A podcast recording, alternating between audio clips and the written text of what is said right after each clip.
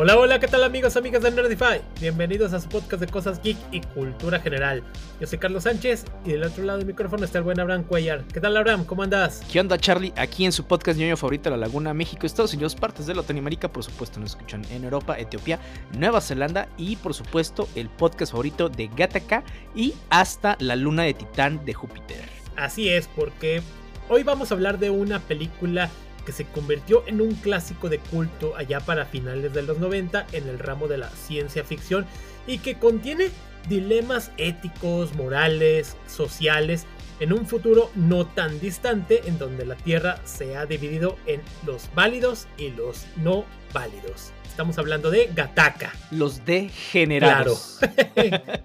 Gataka es una de esas películas que yo no me esperaba encontrarme en algún momento de la vida, sino que, de hecho, ahorita eh, estamos antes de grabar, estaba platicando con Carlos y le decía, es que sabes que yo tenía en Cinepolis Click, esa plataforma de Cinepolis que nos daba rentas o compras de películas, eh, incluso con los puntos de la tarjeta de Cinepolis. Sí era muy mal modelo de negocios, pero ah, cómo me sacó de, de broncas, güey, porque la neta sí la disfrutaba. Y con los puntos a final del año, pues los canjeaba por películas. Y en una de esas estaban las películas a mitad de precio, este, muy rebajadas. Entonces decía, no, pues por 40 puntos están todas estas. Y estaba viendo pues en qué gastaba mis puntos antes de que se caducaran. Entonces vi Gataka eh, en la descripción, me llamó la atención y dije, bueno, pues son 40 puntos que a mí no me cuestan. Entonces la compré y no manches, no me arrepiento. Eh, me gustó muchísimo la película. Eh, la he visto después varias veces. Y es una de esas películas que te deja pensando. Eh, porque esto es lo padre de la ciencia ficción. Te ayuda a visualizar ciertos problemas que podríamos tener. Y que no porque ser una sociedad, entre comillas, más avanzada tecnológicamente, vamos a hacer una mejor sociedad. Y eso me gustó un chorro. Entonces, aquí juegan con el tema de la eugenesia y sobre todo con lo que es la modificación del ADN de las personas para poder crear nuevas personas. Es decir, la premisa es básicamente, tenemos dos personas, un hombre y una mujer, quieren tener un hijo o una hija, seleccionan obviamente, bueno, los espermatozoides y los, y los, este, los ovarios, los óvulos, perdón, y estos, pues bueno, los fecundan y de aquí hay, pues obviamente, diferentes células, ¿no? Dice, hay, eh, estos son los candidatos que elegimos, estos son hombres, estos son mujeres, cualquiera. Pues queremos hombre o mujer, casi casi como si los estuvieran ordenando eh, por catálogo dicen, ok, lo que vamos a hacer es quitar todo lo que traen mal de sus genes, como todas las personas, y vamos a dejar solo lo mejor que ustedes traen. Entonces todo eso eh, para poder producir nuevas personas. Entonces las personas ya no nacen en general por este el modelo natural como digamos no los procrean sino que los diseñan y eso trae problemáticas problemáticas porque empieza a volverse una parte de la cultura en donde ya todos tienen que estar diseñados. De hecho, ya la manera convencional es nacer por diseño. Ya no naces por eh, temas naturales. El que nazcas naturalmente o como toda la eh, casi toda la historia de la humanidad se ha hecho es mal visto. Incluso hasta los vende, ay pobrecitos, los se van a morir. Lo que nosotros vemos como de, ah, mira, ¿sabes qué? Tienes esta propensa cardíaca en tus genes. Este, y pues puede que algo te pase como puede que no. Y eso lo vemos normalmente. Pero acá incluso hasta las escuelas se niegan a tener niños dentro de sus rangos porque pues pueden morírseles y no saben cuándo. Y, esto, te digo, causa muchos problemas tanto en, las personas que no están diseñadas como en las personas eh, de bajos recursos porque no tienen los recursos suficientes para poder este, diseñar a sus propios hijos. Y, pero no solamente por eso, sino porque todos los trabajos, todos los roles de la sociedad ya están predefinidos de acuerdo ni siquiera a tu orientación sexual, ni siquiera a tu sexo, ni siquiera a tu color de piel, sino por tus genes. Eres apto, no eres apto por tus genes. Y eso te dice, eh, tú puedes contraer eh, matrimonio con otras personas, tú puedes tener trabajo o no. Se supone que es una práctica ilegal, pero es culturalmente aceptable que pueden hacerte estudios obviamente de tus genes sin que tú te des cuenta. Desde que si saludas a alguien con la mano, la saliva que dejaste en el vasito o la, la taza que te ofrecieron con café o con agua, este, una muestra de orina, porque pues es que sabes que te vamos a hacer eh, una revisión de, drogas, ¿no? que eso sí es legal, pero pues aquí eh, obviamente nadie te va a decir, oye, sí, te vamos a hacer también el chiqueoteado a N. Entonces todo esto se vuelve bastante interesante. Ahorita entramos al tema de la película, pero es como para darles un preámbulo de todo lo que está pasando. A mí lo que más me da risa es que una de las cosas que van a hacer es de, mira, aquí estoy saliendo con esta persona y me gusta. Este, para ver si quiero algo más serio o continuar con el noviazgo, aquí está su eh, muestra genética. Es ilegal obtenerla si no te la dan, pero no es ilegal eh, testearlas, examinarlas. Y ya se vuelve así algo como para decir, no, entonces no te quiero como pareja. Que se me hace todo, digo, se me hace feo, pero se me hace todavía mejor que lo que utilizan ahora en día de, no, no manches, es que eres tal signo zodiacal, güey. Dices, bueno, güey. Ándale. Como que la genética tiene más lógica que la pinche astrología. Sí, no somos compatibles. sí, güey. Un saludo a mis alumnos. Qué caray. Sí, y fíjate, casualmente esta película se estrenó en lo que viene siendo el 24 de octubre de 1997, así que pues prácticamente se están cumpliendo, se cumplieron ya 26 años del estreno. En su momento yo creo que no la vi hasta años después y esta me gusta mucho porque agarra temas entre lo que es obviamente la ciencia ficción, el drama, el biopunk, algo de noir, y lo cual lo vuelve un producto, un largometraje en el cual no puedes evitar seguirle la pista a la trama porque pues realmente es atrapante por todos estos dilemas que trata. Y es donde vamos a ver ahora sí a las llamadas personas perfectas porque como lo dices agarran lo mejor de todo para volverles todavía superiores y todavía dentro de esos seres superiores hay como que ciertas fallitas, así que los aceptan, así como que sí, aceptamos que no hay excelencia en todos, pero los mantenemos. Y ahora sí que si eres una persona de las llamadas no válidas en las cuales estás relegada a, a las los trabajos, digamos, de menor categoría, pues prácticamente todo el mundo, como dices, te ven feo o estás ya destinado a ello si no puedes hacer nada al respecto. Sí, desde, desde que naciste, güey. Exacto. Inclusive de los mismos padres ya te ven relegado, así de que no, tú naciste de, de la manera natural, ya sabemos que eres propenso a pues tantos defectos, los cuales pues va a volverse un peligro para todos porque y si no tenemos dinero y si no esto y lo vamos viendo alrededor de la película y como también hay ciertos no me atrevo a llamarlos campos de concentración, pero sí como que los tienen relegados y los vemos en una Pa' allá van, güey. Pa' allá van básicamente. muy parecido. sí, que eso es lo padre de la película. O sea, todas estas referencias que nos dan a cosas que ya han pasado en la historia y que se pueden repetir, pero bajo otro manto. Solamente que acá está muy socialmente aceptado, ¿no? O sea, las mismas personas que son no válidas lo aceptan. Dicen, bueno, pues está bueno. O sea, eh, ya es muy poco lo que la gente hace para, no digo desobedecer el sistema, sino para cuestionarlo. A excepción de nuestro protagonista y otras personas que poco a poco lo van acompañando, que ahorita vamos para allá. Este, pero incluso, o sea, eh, em, yo al principio pensé que estaba basado, porque son muy pocas las películas, no digo que sean todas, pero son muy pocas las películas que son originales, o sea, que no están basados en alguna historia, en alguna obra, en algún libro, etcétera, ¿no? O sea, esta la escribió y dirigió este eh, escritor neozelandés, Andrew, Andrew Nicol.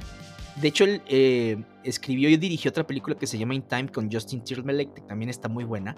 Y fue quien escribió y produjo, pero no dirigió, la de Truman Show. Entonces, este cuate se lo aventó, me gustó como que todo lo que hizo, incluso el nombre. Eh, Gataka, la película, está basado en el nombre, bueno, en las letras G, A, T y C que son guanina, adenina, timina y citosina.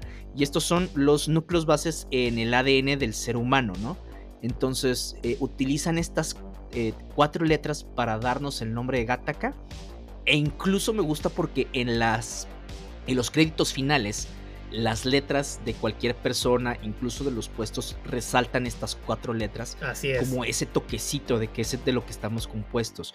Gataka, eh, la película, es una eh, pues agencia espacial. Bien extraña y, este, nada que ver con lo que conocemos realmente. Con lo que conocemos de la NASA, pero está, está padre. Entonces te digo, esta película trae mucho, muchos de estos temas es muy profundos. Y no manches, el, el, soundtrack por este Michael. Ay, se me, se me va el nombre. Este.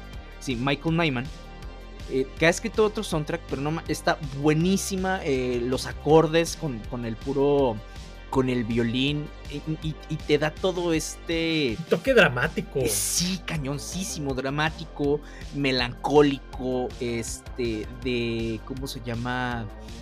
De, profundidad en toda la película. Entonces, la película por donde la veas está buena. No es de esa ciencia ficción en donde están disparando y todo. O sea, obviamente vemos cosas futuristas incluso sin que nos digan los mismos coches son eléctricos. O sea, lo, lo, vas entendiendo durante la película. La forma como la gente se relaciona. Pianistas que tienen seis dedos y que fueron diseñados para eso. O sea, Mm, está, muy padre todo lo que puede hacer, pero es, eso, es lo que te trata de decir. No porque tengamos avances tecnológicos. Nos vuelve mejores humanos, exacto. La sociedad va a estar mejor, exactamente, sí. Ándale, sí. Fíjate, ahorita que dijiste el dato de que no está basada, ahí sí me gustaría hacer una pequeña corrección porque creo que sí está basada en la obra de 1932 de llamada Un Mundo Feliz, donde ya estamos viendo ahora sí una sociedad ya que está prácticamente eh, pues deshumanizada, ya no hay guerras, no hay pobreza, no hay conflictos bélicos, pero sí hay alteración genética, ya se manejaba esto, estos este, términos. Y esta de Un Mundo Feliz, pues ya ha tenido múltiples adaptaciones. Así que yo creo que agarran la base y ahora sí la vuelven, ahora sí de una manera, la expanden de una mejor manera. Es como de esas obras referentes, ¿no? Como por ejemplo, muchas que las que están basadas en la Guerra de los Mundos o incluso, bueno, que es diferente la del Camino del Héroe, que, no es una historia en sí, pero sí, o sea, creo que tiene diferencia. La única diferencia que yo le veo así más profunda es que aquí no hay drogas. Ándale. y, en toda la estética, que a pesar de que se ve futurista, tiene unos toques retro, porque toda está grabada en diversas locaciones en lo que es en California. Y la que más resalta es porque se grabó lo que viene siendo la parte de Gataka de la agencia en el Maroon County Civic Center, en donde este, lo que es George Lucas, grabó lo que es su ópera prima THX 1138.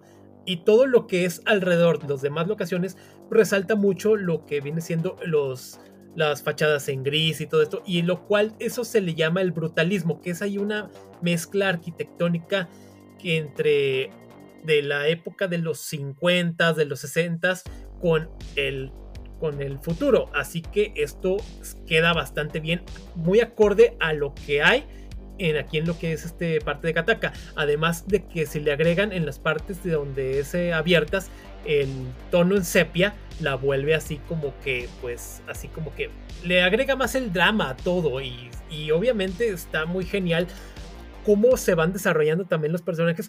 Porque en primera instancia, pues tú vas creyendo de que ya es es el típico personaje como tipo, no sé, este, Patrick Bateman, así como tipo un Yuppie, pero luego te dan el giro de que no, así de que, wow, tú crees que es un Yuppie y ándale, resulta que no lo es de esa manera como uno pensaba.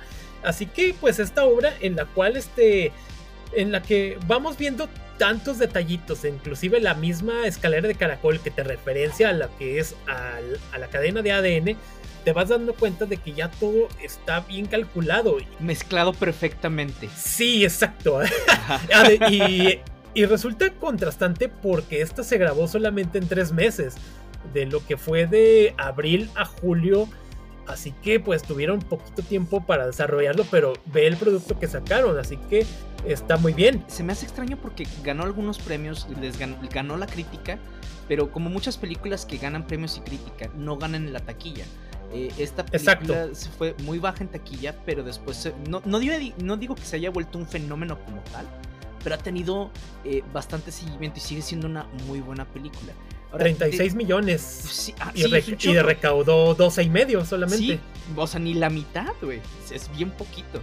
Entonces sí entiendo que la gente dice, no manches, este, ya, ya no queremos hacer esas películas, mejor nos vamos por Rápido y Furioso. Ándale, sí. Y en cuanto a premios, ahorita que mencionas, se estuvo nominada en los Oscar a solamente una categoría, pero eh, obviamente eh, fue el 97, así que estaban compitiendo contra Titanic, todo estaba ya prácticamente destinado a a la película de James Si mal no recuerdo, en los Globos de Oro ganó, bueno, por lo menos para la música, ¿no? Porque si te digo, la, música. Sí, está muy buena, eso es que ni qué. Pero, por ejemplo, ¿de qué, de qué va la película? Nos, nos encontramos a Vincent Anton, ¿no? Eh, o Vincent, porque pinche papá culero. Bueno, Vincent, eh, como dice Carlos al principio, vemos que es un cuate que está en esta agencia eh, espacial en donde van a ir hacia Titán, una una luna en Júpiter para explorarla. Entonces él eh, pues se ve al principio bien en donde está platicando con una compañera y hay un asesinato este, de una, no, del director de la misión, sino de otra persona de más alto rango. Y ahora sí, como dice Carlos, nos dan el giro. Vemos que esta persona no es una de los que están, eh, que los que son superiores, de los que están diseñados, sino que él dice, yo nací eh, producto del amor, de la pasión de mis papás. Dice, antes esto era lo ideal y lo normal, ahora no. Entonces, como nació de una costona entre sus papás sin haberlo planificado, pues nació como todos los demás, ¿no? Pero pues obviamente, al nacer le empiezan a hacer estudios, le dicen, puede tener esto, puede tener esto, y 99 tantos por ciento de propensión, o sea, de que tenga un paro cardíaco a los 31 años. A los 30 años, sí. Y los papás se vuelven locos. Entonces el papá al principio estaba muy emocionado, y cuando le van a decir, el papá se llama Antonio, cuando iban a decir, se llama Anton, no, Vincent Antoine, que se ah, escucha mejor. Sí, güey, dices, no. Y durante toda la película al principio ves como los mismos papás eh, batallan con él porque piensan que se va a morir, o sea, los raspones que todo mundo tenemos desde niños, los papás casi, casi creen que se está muriendo ahí, o sea, como si fuera... Este... El niño de la burbuja, qué sé yo. El personaje de Samuel L. Jackson en la de Unbreakable. Ándale, ah, sí, Mr. Glass. digo, que ándale, que ahí sí te la paso, ¿no? Pero no tiene ese tipo de, problemas, entonces los papás lo ven así como que pobrecito, cuando es un humano normal durante miles y miles de años hemos estado así. Y el cuate empieza, empezamos a ver cómo los papás lo van relegando a partir de que deciden tener otro hijo, pero ahora sí planeado. Y vamos viendo cómo se van desarrollando el hermano menor y él, donde el hermano eh, menor va, va siendo más alto, va siendo mejor en esto.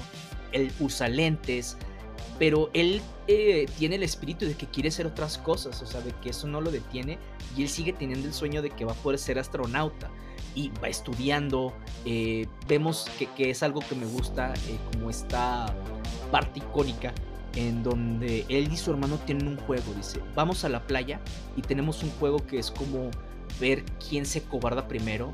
Mientras vamos nadando más hacia mar adentro, quien se acobarde primero pierde. Dice, casi siempre perdía yo porque ya no aguantaba. En donde de plano mis pulmones y mi cuerpo ya no podían y pues él, su hermano, como estaba genéticamente modificado, pues sí. Y los papás empiezan a decirle, no, hijo, o sea, ¿tus sueños qué? O sea, no, pobrecito, es que tú no vas a lograrlo, la sociedad no te deja. Y, ¿Para qué le pues, hace, mijo? Sí, y pues neta, pobre cuate, güey. O sea, porque eh, a mí se me dan ganas de agarrar a los papás a putazos, güey. Sí, ya sé. Y es cuando llega el momento, el parteaguas, porque en el momento que eh, compiten por una última vez, así de que es cuando él se da cuenta de que le pudo ganar a su hermano, llega el momento en el que, oye, me pude ganarle a mi hermano en esta competencia por una vez y es donde rompe todo lo que sería el paradigma o, y decide, ok, ya me voy de la casa, voy a luchar por entrar a Kataka de una u otra manera.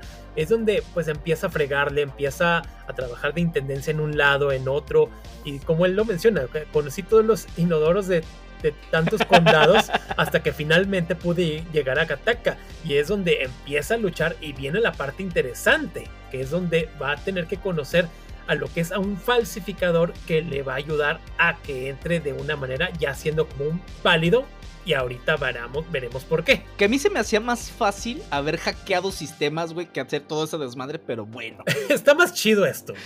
sí, es que sí, digo, eh, yo creo que eh, obviamente tiene sus propias particularidades, pero es que acá entonces vemos que hay personas que, aunque sean de las válidas, como a todos, ¿no? Nos pasan accidentes. Y aquí vemos al personaje de Jude Law, que es este. ¡Ay! Se me fue. Jerome. Jerome, que es este Jerome. Él era un nadador olímpico con los, el mejor IQ. O sea, e, era así como el espécimen, pero casi. Un Adonis. Ajá. Pero pues el güey en un accidente automovilístico al principio nos comentan que pues ya se quedó casi sin piernas. ¿No? O sea, más bien se quedó paralítico de la, de la cintura para abajo. Entonces, pues dices, no, no manches. Eh". Pero nadie sabe de esto. Exactamente, porque esto pasó fuera del país, lo que hace pensar que mucho de esto está sobre todo muy empujado en Estados Unidos más que en otras partes.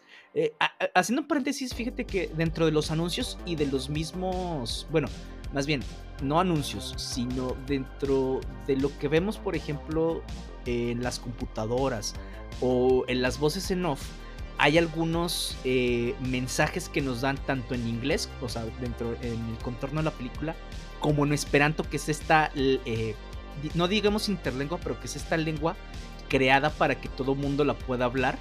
Este, en donde vemos que se supone que estamos en un mundo un poco más de inclusión de habla, ¿no? Que se habla el idioma eh, oficial del país y el idioma como que oficial del mundo, güey. Que eso se me hace así como que algo, algo muy interesante. Y luego volviendo acá, eh, entonces empieza a decir, es que sabes qué, él necesita mantener su estilo de vida. Y lo que hace este Vincent es busca, digamos, a un, le podemos llamar traficante, bueno, no es traficante, pero un cuate que hace cosas turbias. En donde dice, oye, pues necesito yo eh, entrar a Gata que quiero y pues sé que tú mm, ayudas a esta gente a, a hacerse pasar por gente sí válida los presenta, le dice, mira, pues él tiene esto, la gente no sabe qué pedo y necesita mantener su mismo estilo de vida, que es lo que él pide, a cambio de darte, eh, ¿cómo se llama? Pues partes de su piel, su sangre, sus uñas, su, temas de su pelo, su orina, eh, para que puedan pasar las pruebas genéticas que les hacen de random en todas partes, güey. Claro, sí, sobre todo ahí para entrar a Gataka que te ya no hay este eh, café ni nada de identificación más que prueba de sangre que nada más pones ahí el, el pulgar. Oye, güey, una pinche infección ahí, cabrón. Ya sé, qué, poco higiénico, ¿eh? Si nada tienes que poner ahí el, dedo índice, ya te hacía la prueba rápida de sangre y ya, válido. Pero así como que todos los días, todos los qué fastidio también. Porque también la parte que te dicen es de que ya nadie utiliza Gafet desde, desde, hace años, así que ya no conocen, o no sabrían de que Vincent está pasando por Jerome ni nada. Y es donde empieza ahora sí a hacer todos los cambios de eh, blanquearle los dientes, de ponerle lentes de contacto, porque la miopía es símbolo de debilidad y también de que tiene que aprender a hacer este sin agraviar a los presentes. Bueno, yo también padezco de eso. También de que como este cuate, este cuate también como es zurdo, este Vincent tiene que aprender a, ser diestro, eh, múltiples cosas que tiene que ir haciendo porque tiene, haz mejor la firma y todo esto. El problema también es de que uno es más chaparrito que el otro, de que, hay 15 centímetros de diferencia. En la vida real miden lo mismo, tanto Jude y Ethan Hawke pero acá sí te lo ponen de esta manera. Así cuando, y por esa cosa curiosa que me, me da risa es cuando, recuerden que es el 25%. Wow, wow, wow. Usted dijo que iba a ganar el 20%. No, esto no es negociable, amigo. Pues sí, o sea, porque al final de cuentas, cuando tú te estás metiendo en negocios turbios, pues no es, a menos de que tú tengas el poder, pues no puedes negociar otras cosas, güey. Entonces, sí, pues no. Bien te pueden quitar más lana. Así que cuando viene la operación de expansión de, de piernas. Sí, güey. No, o sea, neta sí se meten como que en todo lo que tiene que hacer y diario tiene como que esta eh, rutina en donde se exfolia, se quita todos los pelos que puede para no dejar rastro de él en ninguna parte, las uñas se las trata de estar cortando muy seguido para no, no dejar rastros de nada, o sea, y todo lo, lo incineran en un cuartito a final de cuentas para que no quede rastro. Entonces agarra todo el, material del otro cuate y lo esparciendo como si fuera de él para que la gente siga pensando eso, ¿no? Deja un pelo por aquí de él, este, eh, basuritas de uñas por acá. Entonces, sí, sí es bastante metódico con lo que hace para poder llegar e, y, hacer su sueño que es llegar a Titán. De hecho, en algún momento eh, ya, lo ya lo seleccionan para ir al espacio dentro de muchas otras personas que están ahí este, en Gattaca. Pero esto se vuelve se empieza a complicar porque, como les mencionamos, hubo un asesinato. Y era asesinato de uno de los este, directivos de, todo Gataka. En donde la gente no sabe por qué. Y obviamente en algún desliz un pelo de él se fue por ahí. Y la policía lo agarra como evidencia. Y empiezan a investigar. Cuando él ni siquiera era el, asesino. Sí, no. no es spoiler porque si no nos contaría él pero eh, no es el asesino. Entonces, pero empiezan a investigar y pues obviamente como agarran esa evidencia, sí, todo apunta ahí. Y para agraviar más el asunto, el investigador principal es su hermano, que tampoco lo reconoce al inicio. Entonces, su hermano y otro detective que al parecer, que eso también es lo padre, ¿no? El detective es más viejo, más, eh, no por ser más viejo es más sabio, sino que es más inteligente que el otro. Pero como es un rango de genética menor que, el hermano de Vincent, que es Antoine, este, pues, pues no le hace mucho caso. Ajá, entonces, oye, es que mira, yo creo que esto nos podría llevar aquí. No, no, no. Entonces, básicamente es así como que, es que cómo es posible que tú vayas a saber más que yo si soy genéticamente. Y, y esto se vuelve este egocentrismo de toda la sociedad, güey. Porque él mismo dice, oye, es que sabes que podemos aquí tener un infiltrado. Dice, ¿cómo vamos a tener un infiltrado? no mames, dices, es que eso es lo que todo mundo piensa. Dice, están tan enajenados en que son tan inferiores a ustedes que, que piensan que esto no puede pasar, güey. Y pues digo, estamos pues, viendo cómo les pasó. Digo, a final de cuentas no tuvo razón el cuate, pero es parte de un procedimiento normal. Estás tratando de ver todas las estas. Que igual, y lo pudieron haber encontrado y no ser el culpable, pero es parte de lo que se tiene que hacer.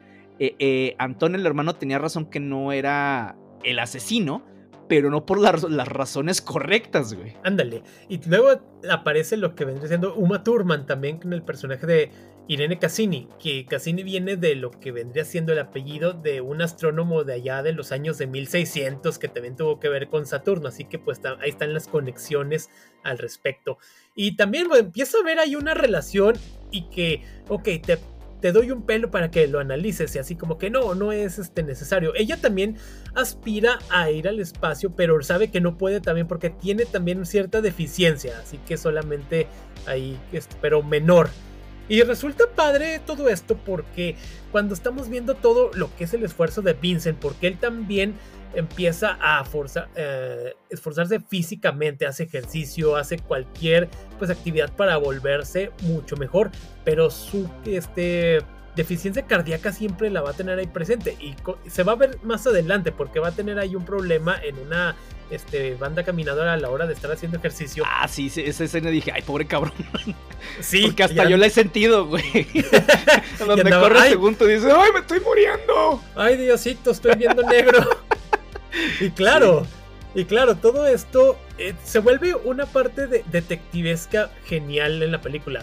Porque lo que ven decían el hermano no sabe a quién está persiguiendo eh, y desconoce que es el, a su propio hermano. Así que, y también como lo que vendría siendo, tampoco conoce a Jerome a la hora de que se ve frente a frente con él, pues lo desconoce totalmente. Así como que, ah, cabrón, pues. ¿Tú quién eres? Sí, tú quién eres. Así como que, pues, cómo está aquí el, rollo. Está, está chido, porque también cuando ya lo que vendría siendo Jerome en una noche de copas es donde empieza a revelarle más secretos a ah, Vincent. se vuelven amigos, que es lo padre. Sí, este, se vuelven amigos y le dice su secreto de que, ¿sabes qué? El día que me atropellaron, todos creen que creyeron que estaba ebrio, pero la respuesta es que no, estaba más sobrio que nunca. Algo que trata de llegar es de que la perfección y todo lo que estoy destinado aburre y se vuelve monótono porque también le llega a enseñar una este, medalla de segundo lugar, de que aquí llegue en segundo lugar. Y al principio piensan así como que, ah, otra de tus medallas, pero no, mírala, es de plata, yo quedé en segundo, o sea que a pesar de todo lo superior que soy, también llegué en segundo lugar, así que soy susceptible al fracaso también. Sí, o sea, y es que eso es lo, o sea, e-, ese relato que está contando Jerome, es decir, a pesar de ser perfecto, de ser lo mejor de lo mejor, no pude llegar en primer lugar, o sea, como que se le rompió el mundo, o sea, como todas las personas de aquí que están diseñadas, entonces el no estar bajo los, los estándares más altos y siempre sobresalir, o sea, le rompe bien cañón el mundo, o sea, no, no tienen este, em, ¿cómo se llama? Resistencia al fracaso porque nunca lo han enfrentado como tal, güey. Claro. Y, y, psicológicamente les, les, da un.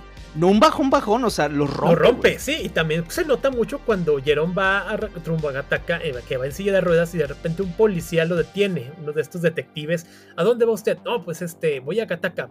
Y lo hace el chequeo pero así lo ve, pero usted es un inválido, o sea, usted, no puede estar aquí en Gataka yo soy superior que usted y todo esto a pesar de mi condición. Y así como que el, el poli así como que lo ignora. Y dame su número, dame su número, dame su número, dame su número. O sea, también lo, lo, le pone un rollo ahí de que está frustrado porque una persona inferior genéticamente lo está cuestionando solamente porque, porque está en silla de ruedas. Y así es como vemos muchas de las relaciones, güey. O sea, todo tiene que ver con... o sea, están tan obsesionados con esto de haber llegado tal vez a la perfección, güey, que la misma Uma Thurman también se hace, o sea, como decía Carlos, se hace menos porque tiene ciertas cosas que pues su genética no le dio.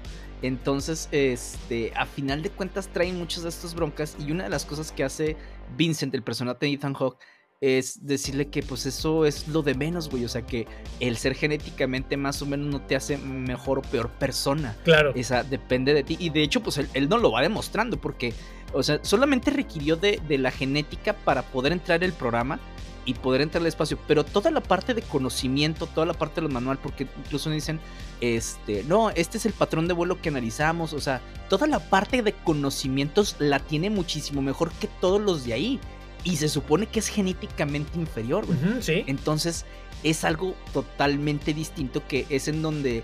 E, es, lo que me gusta de, esta parte de la...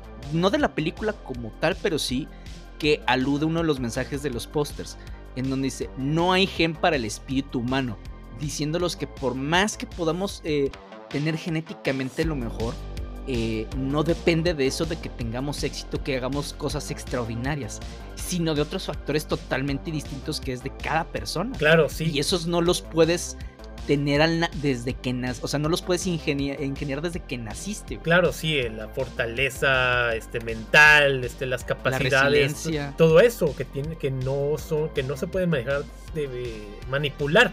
Así que por lo que es Vincent lo tiene esto a su favor y se lo va a revelar posteriormente a su hermano de que ¿por qué me ganaste? al momento de la competencia, porque yo nunca veía hacia atrás, yo siempre veía hacia adelante, a diferencia de ti que estabas, tenías miedo al fracaso. Y cosa, un detalle que también ahorita hemos omitido es de que también Vincent, no, no digo que tiene una amistad, pero sí tiene cierta confianza con el doctor que lo analiza constantemente que es así como que el doctor lo ve con admiración, hasta en una escena que le dice, oye, si yo estuviera también dotado como usted, así como que, ¿por qué, güey? Dice, no tenían de esos cuando yo nací. Dice, no mames. Dices, ok. O sea, pues de hecho, eso es lo padre, porque nos, lo, nos fueron dando ciertos, que ahorita llegamos para allá, pero nos fueron dando ciertos guiños, este, guiños durante toda la película hasta el final que nos dieron. Eh, una de las cosas, por ejemplo, ahorita que dices el hermano que estaba totalmente sacado de onda desde cómo puede ser posible, güey. O sea, y se rompe tanto que casi, casi lo que quiere hacer es de no, no ven conmigo, es que hay que hacer lo correcto. Que no lo estaba haciendo por eso. Lo estaba haciendo porque no creía que su hermano, con el que ha vivido toda su vida, con el que él sabe que es genéticamente inferior a él, le haya ganado, o sea, haya hecho eso. Y es el que lo reta de o sea, ya más grandes, a volver a hacer esa, ese juego en el mar donde el mismo Vincent está, pues como tú quieras, o sea, Vincent sabe que ya no tiene nada que probar porque no, eso para él no es importante, pero lo hacen. Y al final de cuentas es eso, o sea, como dice Carlos, él, eh, Vincent dice, es que yo jamás guardé fuerzas para regresar, todo lo estaba haciendo para llegar a donde yo quiero. El regresar para mí no era importante. Claro. Y, y, eso es lo chido, o sea, el, el hermano después ahí se queda, deja ir a, a este Vincent, bueno, vamos bien, Vincent se va, porque ya, ya eh, todo esto es en el lapso de una semana, en donde ya va a ser próximo su lanzamiento. De hecho, descubrimos que quien asesinó a este directivo o gerente, lo que sea, es el director de la misión, el, jefe de Vincent. Dice, y lo asesinó porque querían cancelarla. Y únicamente le dijo a los oficiales lo que había hecho cuando ya vio que de plano dice, ah, pase lo que pase, la misión se va a hacer y ya no, ya no la pueden cancelar se entrega y dice, sí, güey, ya, pues ya, yo lo hice. Ya cumplí con esto. Exactamente, entonces pues ya no pasa nada con Jerome. De hecho, durante todo esta, eh, porque las persecuciones se da cuenta esta, la, el personaje de Uma Thurman y ella, pues al principio también está sacada de onda, pero pues eh, ya cuando le dice la verdad y le dice todo, ella dice, pues te voy a esperar, que al cabo solamente es un año el que te vas a ir. Entonces, y él le da una muestra de su pelo para decir pues que sí está segura. Y hace lo mismo que él, dice, ah, se llevó el pelo el viento. O sea, para ella ya tampoco se volvió importante. Eh, incluso Jerome al final le dice, mira, aquí dejé en este refrigerador todas las muestras de sangre, de orina, de, uñas, de, piel, de, de cabello, que te puede durar hasta dos vidas enteras. Dice, Entonces Jerome estaba, estaban platicando de, oye, pues es que ¿por qué estabas haciendo esto? Dice, pues sí, eh, aparte el dice, es que tú me diste algo más valioso que lo que yo te di, Vincent. Tú me diste tu sueño. Entonces, pues le da una carta donde dice, ábrelo cuando estés allá arriba. Y ya vemos, este, bueno, ahorita pasamos con lo del doctor. Una de las unas cosas que dices, o sea, Jerome sí, o sea, se volvieron amigos y se ayudó. Pero Jerome después se suicida. Ajá. En donde vio que ya no tiene por qué vivir, ya le ayudó a su amigo a, alcanzar su sueño. Se mete al incinerador y esto me gusta porque cuando va despegando sí, un paralelismo. Sí, dices, no mames, y si te quedas, vete a la verga. Entonces, el mismo Vincent va diciendo de antes no esperaba por salir de aquí. Ahora se me hace tan complicado irme aunque sea un año. Claro. Sí, te lo manejan de que si algún día nosotros fuimos polvo de estrellas, ahora voy hacia allá. Así que está, está muy padre, porque inclusive cuando le están haciendo lo que es la operación de expansión de piernas, ahora estoy dos pulgadas más cerca de las estrellas. Sí, o, sea, o sea, su optimismo está chido, güey. Sí, eso que ni qué, o sea, así sea un pasito dos, es algo, se está acercando a la meta que él está tratando de conseguir. Y es donde ya cuando se está dirigiendo hacia lo que viene siendo a la plataforma, bueno, no la plataforma, sino rumbo a donde sería el cohete. Que con paréntesis me da risa porque son astronautas con traje, güey. Con traje, exacto. y dices, ah, o sea, o sea, con traje no me refiero a traje de astronautas para quien no lo ha visto, sino sí traje de saco, corbata, camisa. ¿Ah, ¿sí? ok. Ya, ya, no, ya no son necesarios los trajes bien corporativos. Sí, sí porque lo sorprenden con un último test de orina, al cual ya no iba preparado, porque él decía, pues ya estoy, ya voy para allá. Y es donde el doctor le dice, sí, es que los protocolos cambiaron, así que pues véngase a hacer otro examen. Así como que, ay, dice, chingale, pues aquí me van a torcer. Y a la mera hora, pues ya le da la muestra y el doctor la testea y sale de inválido. Así como de que, pero el doctor así como de que, ah, yo ya lo sabía, güey, o sea, todo este tiempo. Y donde le hace una revelación de que de acerca de su hijo, que nunca había hablado de él. Sí, porque él, lo que empieza a decir es que su hijo, y, de hecho lo, les digo, nos van contando durante cada vez que vemos al doctor cosas sobre su hijo. En donde, ay, mi hijo quisiera, pero es que, bueno, eh, después te contaré y después hago esto, es que mi hijo, y me gustaría que, pudiera acceder a más, pero nunca nos dicen por qué. Entonces dice, a pesar de todo, mi hijo no cuenta con los el mejor material genético entonces también su hijo es como un no válido o un marginado genéticamente. Y él le gustaría que su, hijo se pudiera probar. De hecho, Vincent antes, cuando se sorprende y que va a orinar, dice, solo quiere, solo quiere que recuerde que a pesar de lo que vaya a pasar, los vencía a todos, intelectualmente y en todo esto. Entonces, este, y el doctor, pues sí, o sea, como dice Carlos, como agarra a su hijo como referencia en donde yo entiendo, güey, o sea, eh, además dice, Además, nunca he visto una persona diestra que agarre su pito con la, con la zurda, güey. dices, ok, en lo que se fija. Ya sé. No mames. Doctor Fijón. Sí. Y ya al final cambia el resultado, güey. Ajá, sí. Y ya, pues, donde resulta que ya va ahora sí el espacio y todo esto y ya nada más vuelve la canción ahora sí con los violines así ya melancólico. y está muy padre todo. El mensaje es muy bueno porque te da dentro de optimismo de resiliencia de salir adelante a pesar de toda la adversidad y sobre todo también de que pues a pesar de todos los fracasos siempre hay una ventanita en la cual puedes salir adelante de todas las adversidades. Ese es el mensaje que te deja y sobre todo, y bueno, y aparte todo el mensaje social de no sean culeros como sociedad. Entonces, pues sí, es, todo está bien hecho, es una película bien estructurada, tiene buen, excelente fotografía, es de esas joyitas que en su momento no fueron valoradas hasta años después. Pasa también como con la de este Johnny Darko, Tony Darko, que en su momento también fracasaron en taquilla, el Club de la Pelea y, y, otras tantas que pues en su momento no recibieron, eh, recibieron tal vez crítica negativa, pero el público es el que las fue poniendo en su lugar de que no, si es, son productos excelentes, este, bien hechos y esta especialmente pues con la temática es muy buena y creo que vale mucho la pena que la vean y creo que sigue manteniéndose ahí en ese rango de tipo underground porque creo que le ha faltado esa chispita para todavía salir. Sí, la neta es que sí. Y, tampoco ayuda el que no esté en ningún servicio de streaming.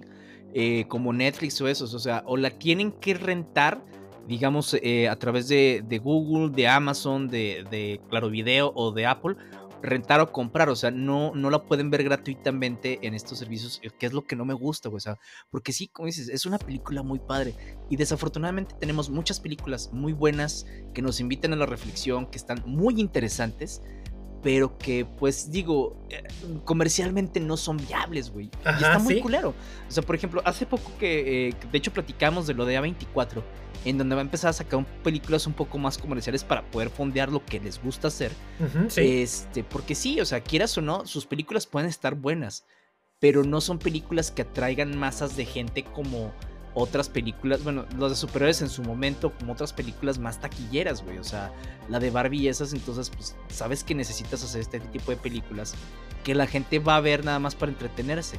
A mí me gustan estas porque me entretienen, pero aparte me, hacen pensar, no, no diría que nos hacen pensar, sino nos hacen reflexionar un poquito más, güey. Está muy chido. Claro. Y sí, este, y como dato curioso también en esta película es donde lo que es Uma Thurman y este Ethan Hawke empiezan a tener una relación y ya posteriormente pues se casan y todo, se divorcian y tienen a lo que es a esta, la hija, esta, este, Ethan Maya Hawke y Robin en Stranger Things. Y cosa que también nos dan en las curiosidades es de que hay muy, muy poquitas escenas eliminadas en buena calidad, porque mucho del material se perdió. Y de las que resaltan es que hay unos créditos en los que te manejan. Es como tipo un. Como, ¿Cómo decirlo? Un tipo pro, este, comercial en el cual te dice de que sí, venga aquí a hacerse todos los estudios genéticos y todo eso. Y te dicen de todas las personas que no eran perfectas, como lo que vendría siendo este, Einstein, Lincoln, Van Gogh, este, Lisa Hayward, Stephen Hawking, el mismo Ray Charles, este, Emily, Emily Dickinson, el mismo John F. Kennedy, y te los manejan así en ese en ese comercialito que está muy padre, inclusive lo pueden ver ahí en YouTube, ahí anda disponible, dura como un minuto aproximadamente y está padre y mucha gente que en los comentarios les gusta mucho cómo lo manejan, así que pues vale más, bastante la pena. Pues sí creo que Gataka es esas joyitas que se que vale la pena que les den la oportunidad y sobre todo que qué mal rollo que eso que dices que no está disponible en pues eh, prácticamente ningún servicio de streaming. Y ojalá le dieran la oportunidad ah, porque pues de por sí tenemos mucho cine basura y creo que este le da un plus. Y ahorita en lo, de A24 pues sí este como dicen del arte no da de comer. Y por eso estaban tratando ahí de obtener las licencias de lo que vendría siendo de la saga de Halloween que bueno, ya sabemos, el desastre que pasó con la de Halloween Ends, pero pues no sé qué vaya a ser si la agarra eh, a 24, un toque muy más artístico. Creo que ya las perdió. Ah, ok, sí, ya no, había, ya no había sabido de eso, porque existe, creo que sí la, tienen la licencia para sacar una serie precuela de Viernes 13. Ah, ok. Fíjate, es que, ay, si, si es uno de esos estudios en los que confiarías para hacer ciertas cosas, porque sí, digo, tampoco te digo que tengan lo perfecto de películas, pero de todo lo que hemos visto y de lo que han distribuido, saben seleccionar ciertos proyectos o saben cómo eh, tratar de dirigir ciertas cosas, güey. O sea, para dar productos de calidad más que de cantidad como tal. Que pueden ser películas mainstream si quieres, eh, lo que vayan a hacer ahora, pero al final de cuentas no quiere decir que por eso sean malas películas. Sí, no, para nada. Algunas las producen, otras solamente las distribuyen. Como esa película islandesa donde sale el niño con cara de borrego. Ah, está, buena, güey. Está buena, está muy rara, pero está interesante. Sí, no, y fíjate, mira, eh, volviendo a, a es que es lo que me gusta de la ciencia ficción. sí que agarramos, o sea, eh, para, para, que la gente a veces no se ataque de, de, los problemas que tenemos, porque son tal vez, digamos, muy controversiales, utilizamos a la ciencia ficción para explorar ese tipo de temáticas que no son, eh, no van a ser futuristas, güey, sino que están en este momento y que si no las atacamos, por más tecnología que tengamos, vamos a seguir de la chingada, ¿no? O peor. Entonces, esto es lo que me gusta, güey. Eso es lo chido de la ciencia ficción, que agarra todos estos, ¿qué pasaría si este, y, tratando de darnos un mensaje. sí, eso es lo genial de todo esto. Así que pues bueno chicos, yo creo que pues vale la pena que vayan, la vean, este, o la renten o qué sé yo, donde sea. no les vamos a, a decir que en fmovies.to. ahí no, ahí no la van a encontrar. Ya sé, ahí no va a estar. Guiño, guiño. ya sé. Oigan, y pues en las noticias, ya ven que eh, en semanas anteriores les habíamos dicho que un montón, bueno, no un montón, pero eh, una cantidad bastante buena de escritores, de eh, artistas, de, varios creadores de cómics que salieron de DC para formar un nuevo sello. Este sello va a estar, ya sabemos que bajo Image Comics, y este sello a final de cuentas ya anunciaron que van a sacar su primer proyecto, y este es de Geoff Jones, Brian Hitch y Brad Anderson. Y bueno, se, se va a llamar Redcoat. Este cómic se trata de, em, de un personaje en la guerra de independencia de Estados Unidos que está peleando junto a las tropas británicas y que pueden eh, encontró una manera de inmortalidad y que vamos a ver poco a poco cómo va a este cómo se llama cómo va a buscar dinero, cómo va a buscar mujeres, cómo va a buscar poder, o sea, cómo, va evolucionando su personaje. Se escucha interesante, quiero saber cómo le hace Geoff Jones para hacer esto, porque e, es muy bueno agarrando muchas referencias de cómics dentro de lo que hizo en DC pero no tengo ni la menor idea, y ya lo habíamos mencionado, tengo ni la menor idea cómo voy a hacer con sus prósperas creaciones de todo un universo. Claro, sí, este, vamos a después ver ya cuando haya más números a darle su ojeada, porque pinta interesante, ahora sí, ver a este grupo y sobre todo a Jeff Jones ya aquí como en términos independientes, pero pues vamos a ver cómo saca desde cero a personajes, cómo los va manejando, cómo los va desarrollando y ver hasta dónde, hasta qué punto los puede explotar, ya sin tener que sea, sin que sean ya personajes ya establecidos como lo que era, por ejemplo, pues no sé, Batman y entre otros más. Pero así que pues bueno, vamos a darles oportunidad y pues sí. Este, también lo que este día miércoles que estamos grabando, la revista Variety sacó un este artículo interesante que también no nos dicen cosas tan que ya no supiéramos de que Marvel Studios está en problemas. Y, sí, ya sé, eso ya se sabía, pero no, nos va desglosando en el sentido desde que, pues ahora en septiembre, lo que mencionan es en lo que es Paul Springs, lo que es directivos, creativos, estuvieron junto con Kevin Feige, en lo cual el tema principal fue Jonathan Mayors. Ok, él sigue todavía en su juicio, él sigue todavía alegando que él es inocente, que, bueno, de güey que dice que es culpable. Ya pero, Es que es lo que te dicen, de que aunque usted la agarran con los calzones en la mano, diga que es inocente. Diga que no.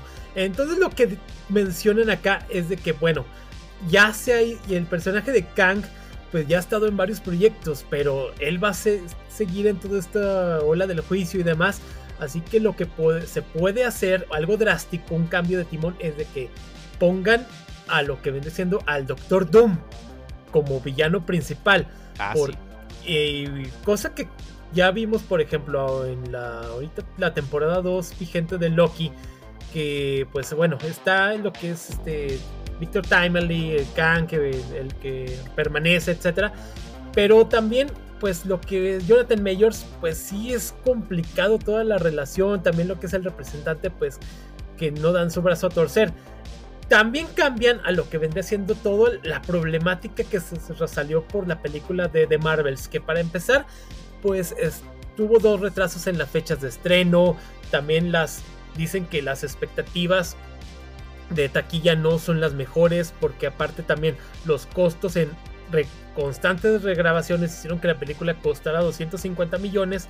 Así que, y además de que la postproducción, la, lo que es la directora, este, Nia da Costa, ella en algún momento se fue a Londres a grabar otra película, una que se llama Heda, con esta Tisa Thompson, a lo cual fue criticada así de que, oye, pues acá todavía no terminan y ya tú ya estás allá yéndote, así como que muchos la vieron feo todo esto pues hace que las además de que el CGI también hubo hay problemas en pues como siempre casi en como siempre todo lo que hay los problemas que también resultaron en cuanto a lo que es el, de que se sindicalizaron todos los este, estudios de creativos etcétera pero sobre todo esto dicen de que a lo mejor la película ya también Kevin Feige ya había este predestinado que esta estaba que iba a fallar así que tampoco no quiso meterle mayor mayor este mano a ella.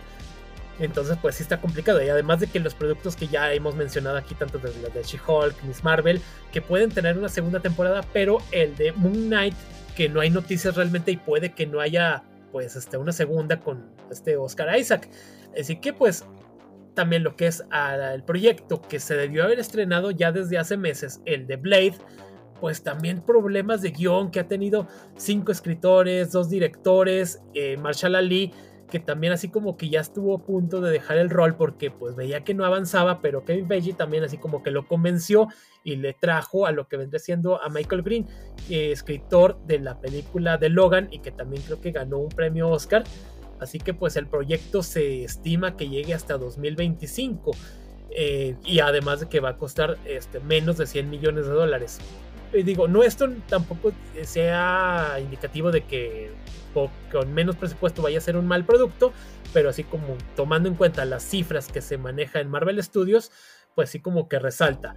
Además de que este, unas habladas que también traer de nueva cuenta a Robert Downey Jr., a Scarlett Johansson. ¿Cuánto les va a costar, güey? Este, pero cosa que todavía también como que no están comprometidos a ello porque dicen, ay, güey, pues ellos ya digamos que dieron todo de sí y volverlos a traer sería como que dar un pasito atrás, pero cosa que pasa constantemente en los cómics, mueren, reviven, mueren, reviven, así que tampoco no es para sorprenderse, pero híjole, como que ellos traerlos de nueva cuenta sería así como que aceptar que no tienes personajes de peso. Y lo peor es que sí los tienen, güey, pero no sé por qué sean tan. No los aprovechan. Exactamente, o sea, tienes a los mutantes, a los cuatro fantásticos, este, a Spider-Man, que sí entiendo el, el problema que traes con Sony, pero, güey, mira, van a ganar lana. De todos modos, entonces ya pónganse de acuerdo como se pudieron poner de acuerdo y hagan Spider-Man otra vez, o sea, y sin broncas puede ser el centro del universo Marvel, güey. sí. Entonces, este, porque ¿quién te va a decir que no? O sea, ¿quién no quiere ver a, Spider-Man como líder de los Avengers? O ¿quién, eh, quién no quiere ver a los mutantes, quién no quiere ver a los cuatro fantásticos, o sea, una, una buena película de Daredevil. Este, o sea, sí tiene personajes. El problema es que no tengo idea. O sea, pensaron de, bueno, vamos a utilizar a los menos conocidos, o, más bien no de tanto peso como, ciertas franquicias, pues para hacer lo que queremos, pero pues ya no te da, güey. Ya las está fallando, sí, además de que también eh, recientemente en el libro que sacaron, el de Marvel Studios, Studios este, de, Marvel Cinematic Universe, declaran que también el personaje de la bruja escarlata está muerto, el de Elizabeth Olsen, pero pues no sé, esto puede cambiar realmente, pero que el personaje tiene peso actualmente, pero lo que vende siendo la bruja que vimos morir en la película del Doctor Strange 2, eh, sí se supone que está morida está muerta. Sí, y fíjate, si sale Deadpool 3 y tiene más éxito que todas las que han salido, va a ser un escopitajo en la cara, güey. Claro, este, además de los cambios significativos también que han tenido con algunos proyectos como lo que es el de Armor Wars, que al principio iba a ser serie, la cambiaron a película, también se hablaba de una nueva, un nuevo proyecto eh, ahora en el largometraje de los inhumanos, después de ese proyecto infructuoso que tuvo solamente una temporada que todo el mundo a nadie le gustó. Eh, pero también han tenido que desechar proyectos como lo que es el de Wonder Man, el de Vision Quest, también creo que ya de plano dijeron que no va.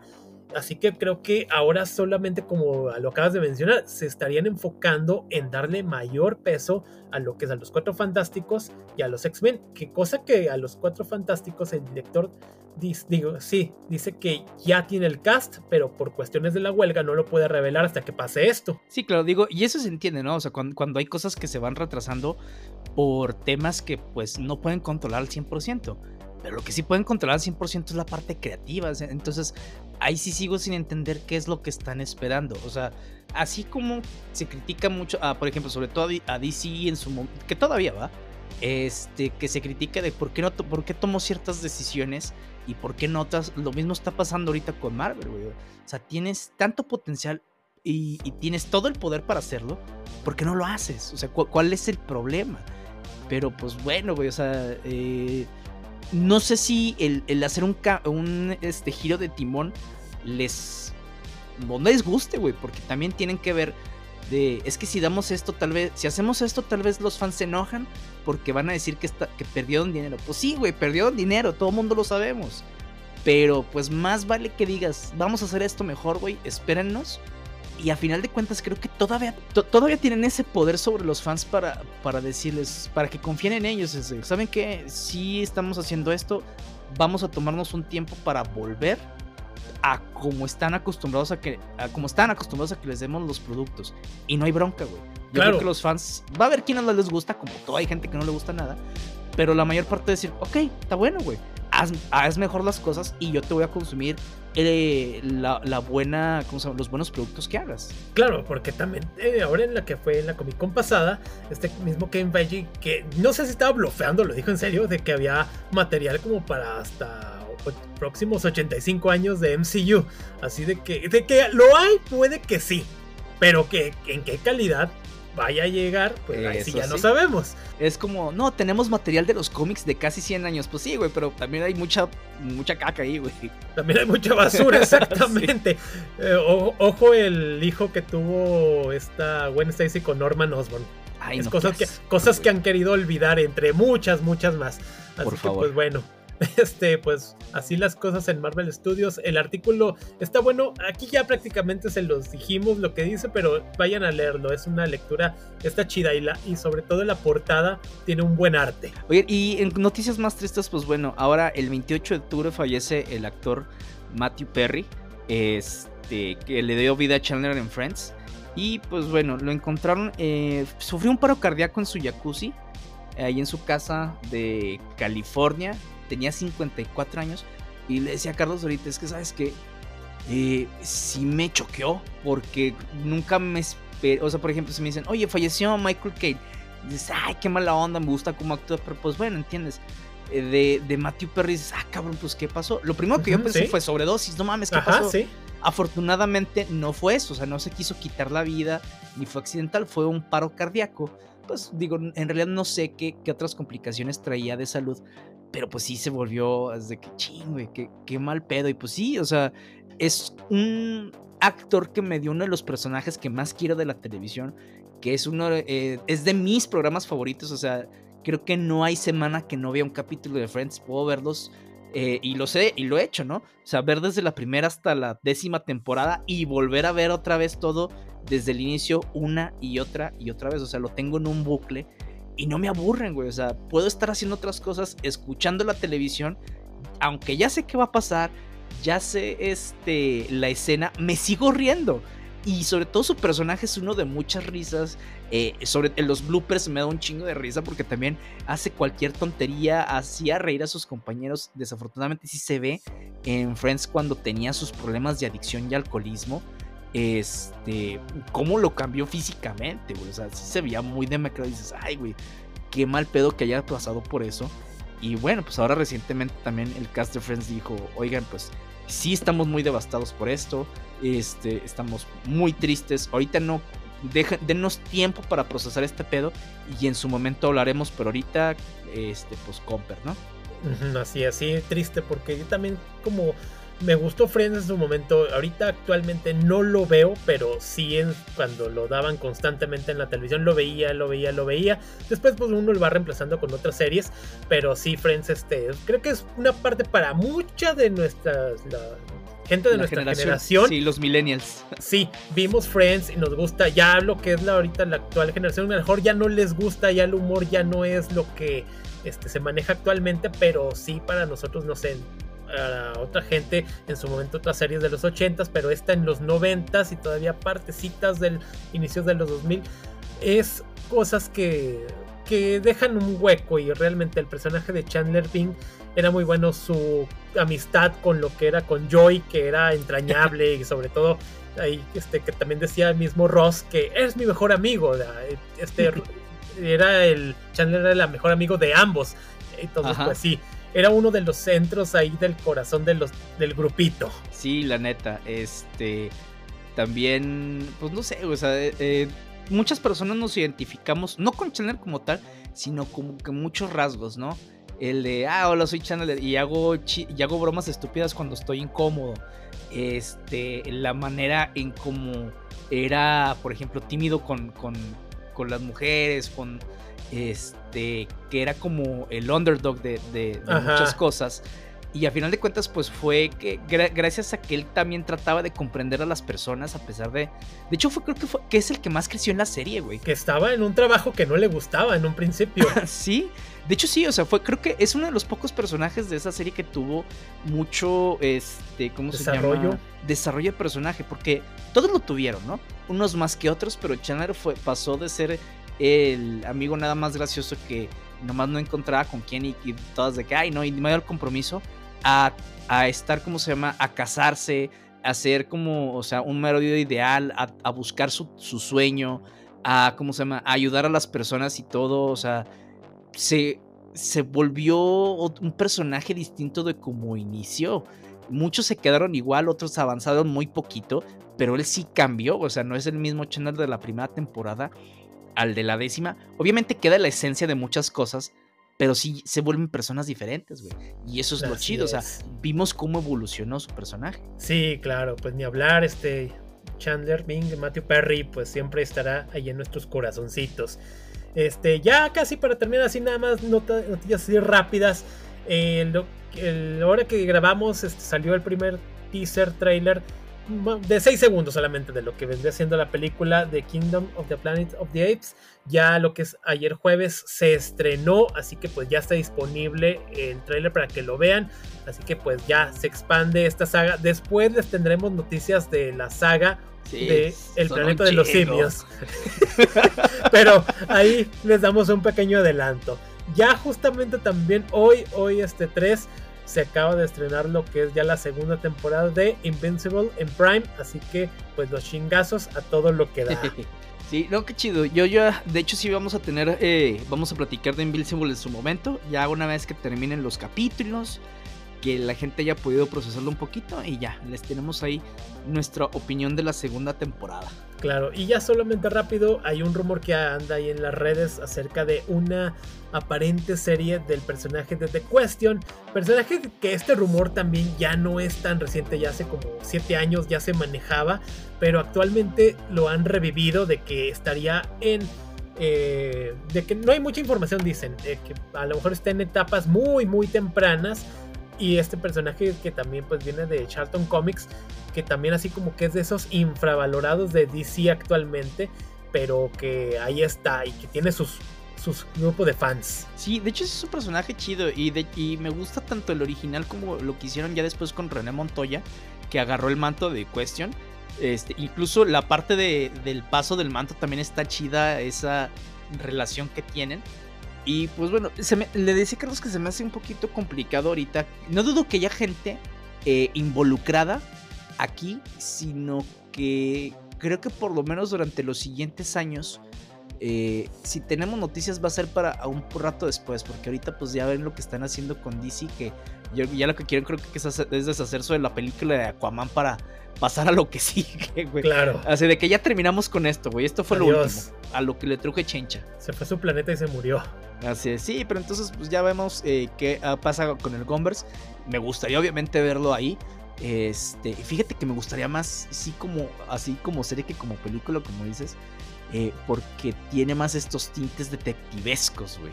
Claro. en una película se disfruta, pero creo que se disfruta más como serie. Ándale, sí, estaría más padre, estaría más digerible. Así que, pues bueno, ya veremos si queda solamente en un rumor o si realmente, pues esto tiene más sustancia. Y pues eso ha sido todo de nuestra parte. Esperemos que les haya gustado el episodio. No se olviden que nos pueden seguir en nuestras redes sociales: Facebook, Instagram, TikTok, Threads, que sacamos episodio todos los viernes. Y recuerden Contempla la obra de Dios, ¿quién puede enderezar lo que Él torció? No solo pienso que alteramos a la madre naturaleza, sino que ella quiere que lo hagamos.